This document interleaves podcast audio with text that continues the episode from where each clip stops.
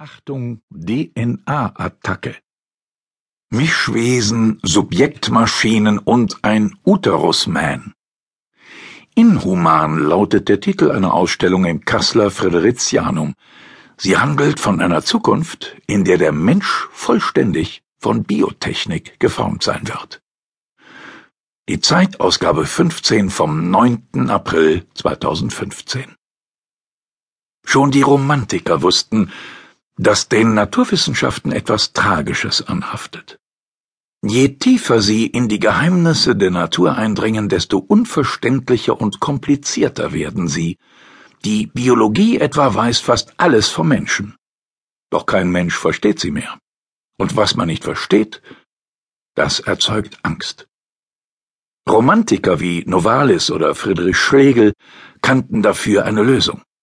Die Kunst sollte abstraktes Wissen in konkrete Bilder verwandeln und die Formelkaskaden der Naturwissenschaft poetisieren.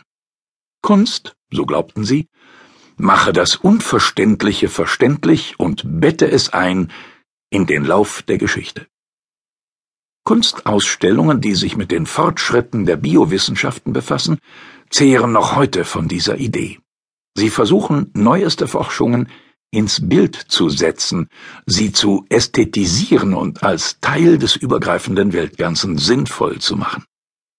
Das klingt erbaulich, ist aber oft pure Propaganda.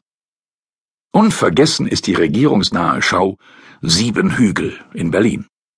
Sie fiel in die Zeit, als Gerhard Schröder, SPD, die Gentechnik als biokapitalistischen Standortfaktor entdeckte und der Bevölkerung die Angst vor Menschenbasteleien nehmen wollte.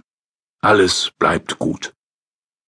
Das ist 15 Jahre her, doch seitdem ist der Triumph der Biowissenschaften noch umfassender geworden.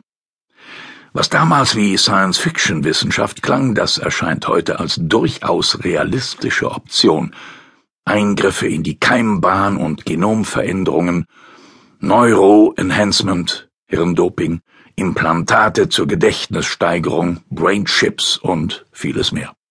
In zwei vielbeachteten Ausstellungen hat das Museum Fredericianum in Kassel sich mit dieser Entwicklung auseinandergesetzt und gefragt, was die neuen Technologien für die Natur des Menschen bedeuten. Leben wir nicht längst in einer Epoche nach der Natur? Nun wagt die Museumsdirektorin Susanne Pfeffer den dritten Akt im Naturschauspiel der Biowissenschaften und fragt, ob es angesichts der rasanten technischen Neuerungen noch angebracht sei, weiterhin vom Menschen und dem Humanen zu sprechen. So heißt dann ihre Ausstellung einfach nur inhuman, und gemeint ist damit ein künftiges Zeitalter, in dem das Organische biotechnisch konstruiert und die Technik organisch geworden ist. Selbst der unverfügbare naturale Kern des Menschen wäre dann verschwunden. Menschen würden nicht mehr geboren, sie würden von anderen Menschen gemacht. Artificial Life. Das sind abstrakte Spekulationen, die sich schwer ins Bild setzen lassen. Tatsächlich bekommt der Besucher in Kassel nicht allzu viel zu sehen. Auf den ersten Blick ist die Ausstellung extrem spröde und asketisch, jedenfalls gemessen an der Kuschelpädagogik, mit der Besucher andernorts von überaktiven Sinnvermittlern ins Ziel geschleift werden.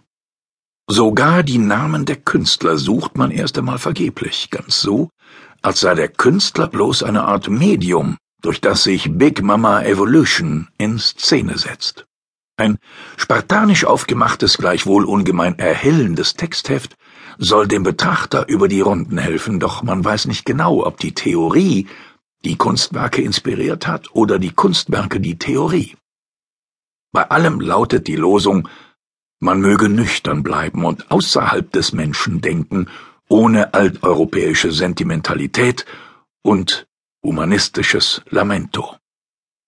Mag sein, so die Künstlerin Giulietta Aranda, dass uns aus der Perspektive des Jetzt die Zukunft der Menschheit monströs erscheint, aber das muss nicht unbedingt etwas Negatives bedeuten. Gähnende Leere umfängt den Betrachter gleich zu Beginn.